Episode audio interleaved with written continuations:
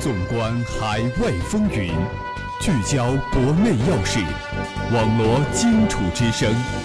这里是武昌理工学院广播台新闻动态。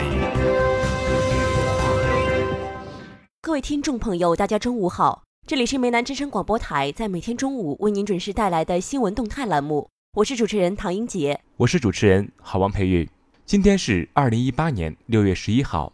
历史上的今天，二零一三年六月十一号下午十七时三十八分，搭载三名航天员的神舟十号载人飞船，由长征二号 F 遥十火箭在位于中国西北部的酒泉卫星发射中心发射升空。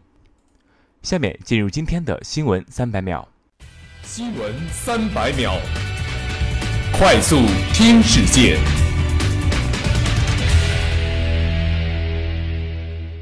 习近平向上海合作组织首届媒体峰会致贺信。萨尔瓦多下令逮捕涉腐前总统及其亲信。应急管理部消防局发布夏季消防安全提示。普京提建设性对话，俄美会晤有望。解放军陆航预警直升机罕见亮相，让敌方无处可藏。美方试图挑拨欧佩克成员国，伊朗表示纯属徒劳。三峡水库水位消落至一百四十五米，腾库防汛工作基本完成。海防官员贩卖难民被联合国列入制裁名单。北京中轴线整治任务清单列出十一处文物将实现腾退。宁夏创造防沙治沙中国经验，以治沙促治穷。热点聚焦，聚焦热点。首先，让我们共同关注国际新闻。金正恩抵达新加坡。新加坡六月十号电，新加坡外交部长维文十号在个人社交媒体上说，朝鲜国务委员会委员长金正恩已抵达新加坡。金正恩与美国总统特朗普于十二号在圣淘沙岛上的加佩勒酒店举行会晤，这是历史上朝美两国在任领导人的首次会晤。新加坡外交部十号发布新闻公布称。金正恩抵达当天将会见新加坡总理李显龙。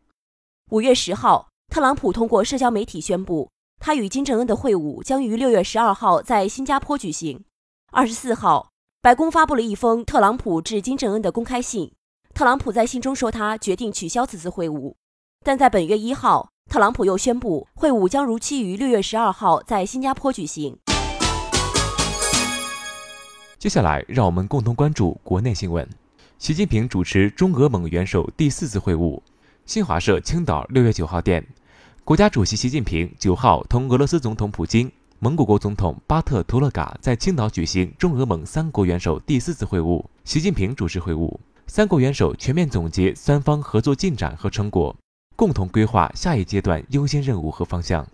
习近平指出，中俄蒙三国元首举行首次会晤三年多来，三国围绕中方“一带一路”建设。俄方发展战略，特别是跨欧亚大通道建设，蒙方发展之路倡议相互对接这条主线，依托互为邻国的地缘优势，推动合作逐步深入，取得阶段性成果。中俄蒙三国比邻而居，互为传统战略伙伴，开展合作有天然优势和良好基础。在经济全球化和区域经济一体化深入推进的今天，三方要合力走出互利共赢、融合发展的普惠之路，塑造邻国之间的合作典范。习近平强调。下阶段，中俄蒙三方要深化政治互信和战略协作，加大相互支持，尊重各自核心利益，照顾彼此重大关切，在国际和地区事务中加强协调和配合。从政治上把握好三方合作大方向，要以推动重点合作事项为龙头，带动全面合作。围绕落实建设中蒙俄经济走廊规划纲要，着力推动经济走廊建设，积极探讨基础设施互联互通等领域合作。推进三国毗邻地区自区域合作，要扩大在上海合作组织框架内的协调和配合，提升蒙方同上海合作组织的关系水平，欢迎蒙方更加深入参与上海合作组织合作。着眼学科专业发展，武昌理工学院教师一论文在国际期刊发表。中南在线六月十号消息，近日，武昌理工学院商学院教师韩慧博士、徐宏毅教授。陈洪全教授的论文在国际顶级学术期刊刊发。此论文的发表是该校商学院在学术上的一次突破性成果。武昌理工学院商学院秉持加强学科专业建设、提高科研教研水平、培养应用型人才的宗旨，全体师生以追求卓越的精神，在学术研究方面不断努力探索，取得了多项阶段性成果。这是一篇介绍兴起的一种经济模式——社会型商业的文章。社会型商业涉及心理学、社会学、计算机科学和商业营销等多种学科知识。由于涉及从算术模式到营销管理的各个领域。其发展过程极其复杂。在这项研究中，通过综合2006年至2017年学术期刊的407篇论文，对社会型商业研究进行了系统的回顾。本研究关注的三个总体问题：当前的社会性商业研究现状，社会型商业中使用哪些研究方法，未来社会型商业研究有哪些潜在研究领域。论文用全方位的分类标准来描述社会商业的各个方面、定义、差异、类型和技术。挑战和利益模型和框架，回答了第一个问题。为了解决第二个问题，应用了不同的方法和技巧。最后指明了未来研究的方向。这项工作将作为理解社会型商业领域研究文献的路线图。最后，让我们共同走进本地新闻：武汉千人口献血率是全国平均水平两倍，一个人 n 次献血比不上 n 个人一次献血。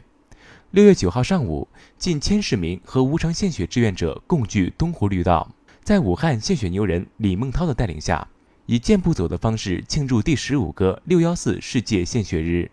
活动开幕式上，武汉籍影视明星袁弘正正式受聘为湖北省无偿献血形象大使。九号早上七点半，四十三岁的李梦涛就带着七岁的儿子赶到了东湖绿道。他迄今仍清楚地记得1999年8月11号第一次献血时的情景。陌生人捐献的一千六百毫升血让妈妈顺利接受了手术。从那以后，李梦涛就加入了无偿献血志愿者的队伍，十九年累计献血两百三十七次。在他的带领下，妻子也开始无偿献血。去年六月，武汉市无偿献血志愿者协会成立，李梦涛任副会长。他表示，只有更多的人捐献更多的血，才能挽救更多人的生命。节目的最后，让我们来共同关注武汉市今明两天的天气情况。今天是六月十一号，周一，白天到夜间最高温度三十二度，最低温度二十一度，多云。明天是六月十二号，周二，白天到夜间最高温度三十一度，最低温度二十度，阴。如果你想了解我们节目的更多内容，请关注梅南之声广播台官方微博、微信，互动群号是幺零八六二二六零五幺零八六二二六零五。以上就是本次节目的全部内容。主持人唐英杰、好王培育，感谢大家收听，我们下期节目再见。